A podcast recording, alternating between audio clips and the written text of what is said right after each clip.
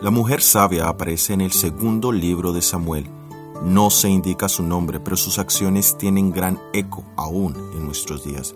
Hoy miraremos los eventos que sucedieron en la vida de esta mujer y qué lecciones podemos tomar para la nuestra. Somos Magnolia y Óscar Oviedo. Bienvenidos al análisis bíblico. Comencemos.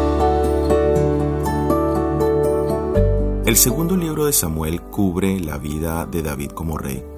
Desde el capítulo 1 hasta el 18 vemos sus años de éxito y bendición, como también su gran fracaso y las consecuencias de sus errores. Desde el capítulo 19 hasta el 24 encontramos los últimos días de David y allí en el capítulo 20 encontramos nuestro personaje central para el análisis de hoy. Leamos en el segundo libro de Samuel capítulo 20 versículos 15 al 17. Y vinieron y lo sitiaron en Abel Bet Maaca y pusieron baluarte contra la ciudad, y quedó sitiada, y todo el pueblo que estaba con Joab trabajaba por derribar la muralla. Entonces una mujer sabia dio voces en la ciudad diciendo, Oíd, oíd, os ruego que digáis a Joab que venga acá para que yo hable con él. Cuando él se acercó a ella, dijo la mujer, ¿Eres tú Joab? Y él respondió, Yo soy. Ella le dijo, Oye las palabras de tu sierva. Y él respondió, Oigo. Aquí estaba Joab, comandante de los ejércitos de David, en búsqueda de un rebelde llamado Seba. Joab había llegado a la ciudad de Abel Bet Maca y la había rodeado y estaba dispuesto a tomarla por la fuerza, asumiendo no solo que Seba estaba en la ciudad, sino que la misma ciudad se había convertido en protectora de este traidor. La traición es uno de los crímenes más serios a través de la historia. Hoy en algunos países se castiga con cadena perpetua. La traición espiritual es también muy seria. Es el hecho de abandonar el amor y la confianza que Dios está dispuesto a darnos por una amistad con el enemigo, que solo nos traerá ruina a nuestras vidas. Y es aquí donde una mujer sabia intercede, entrando en un diálogo con Joab.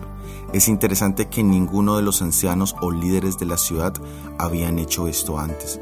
Y esto nos recuerda que la sabiduría no es solo dada a un género ni a una edad, y que cuando se ejercita bajo la dirección de Dios, trae no solamente beneficios personales, sino en comunidad. Continuemos leyendo en el segundo libro de Samuel capítulo 2 versículos 18 y 19. Entonces volvió ella a hablar diciendo, antiguamente solían decir, quien preguntare, pregunte en Abel. Y así concluían cualquier asunto. Yo soy de las pacíficas y fieles de Israel, pero tú procuras destruir una ciudad que es madre en Israel. ¿Por qué destruyes la heredad de Jehová? Ella indica que la reputación de la ciudad es de ser de una ciudad de diálogo, de paz y de fidelidad. Además que era una ciudad que era parte de la heredad de Jehová. Además en Deuteronomio capítulo 20 versículo 10 ya el Señor había indicado que cuando te acerques a una ciudad para combatirla, le intimidarás la paz. Es decir, que lo primero que se debía hacer era buscar el diálogo y no la violencia.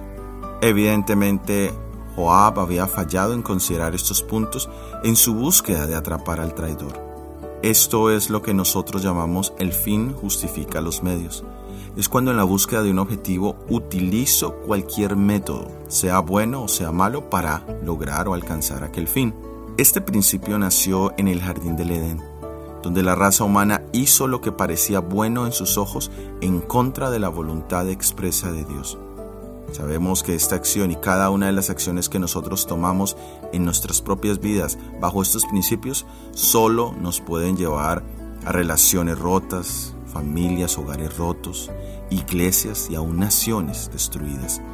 También nos lleva a la violencia verbal y física y finalmente siempre llevará a la muerte. ¿Será que hoy nos encontramos actuando de la misma manera que Joab en nuestras vidas? ¿Será que estamos buscando algún objetivo noble, pero lo estamos haciendo con los medios equivocados? Continuemos leyendo en el segundo libro de Samuel capítulo 20 versículos 20 al 22. Joab respondió diciendo, Nunca tal, nunca tal me acontezca, que yo destruya ni deshaga. La cosa no es así. Mas un hombre del monte de Efraín, que se llama Seba, hijo de Bicri, ha levantado su mano contra el rey David. Entregada ese solamente y me iré de la ciudad. Y la mujer dijo a Joab, He aquí su cabeza te será arrojada desde el muro. La mujer fue luego a todo el pueblo con su sabiduría, y ellos cortaron la cabeza a Seba, hijo de Bicre, y se la arrojaron a Joab. Y él tocó la trompeta y se retiraron de la ciudad, cada uno a su tienda, y Joab se volvió al rey a Jerusalén. Joab validó los puntos que la mujer sabia ya había mencionado. De hecho, hasta este momento ni Joab ni la ciudad se habían escuchado mutuamente. Los habitantes de Abel pensaban que Joab simplemente quería destruir la ciudad y Joab pensaba que la ciudad estaba protegiendo a Seba. ¿Cuántas veces nuestras diferencias con otras personas tienen las mismas características? Nuestro enojo y molestia muchas veces están basados en supuestos que una vez verificados dejan de existir. Por lo tanto, la única condición para mantener la paz era la entrega o sometimiento del traidor. Esto es lo que nos pide Dios a cada uno de nosotros hoy, el sometimiento de nuestro rebelde corazón.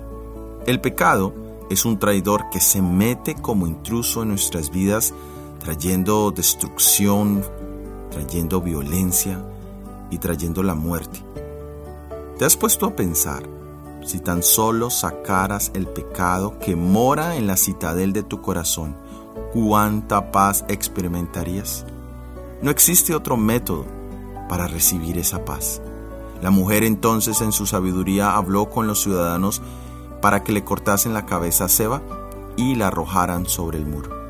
Ella conocía el rostro del traidor y de esta manera fue localizado rápidamente y neutralizado. La seguridad de la ciudad fue entonces garantizada.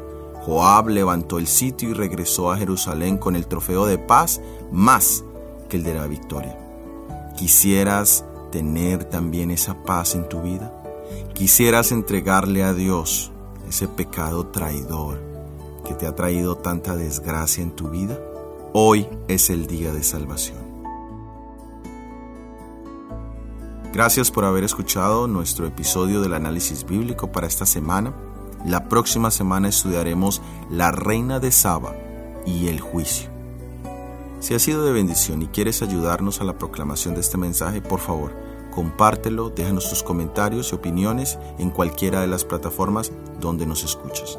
Todo ha sido producido por el Ministerio 147. Que Dios te bendiga. Amén.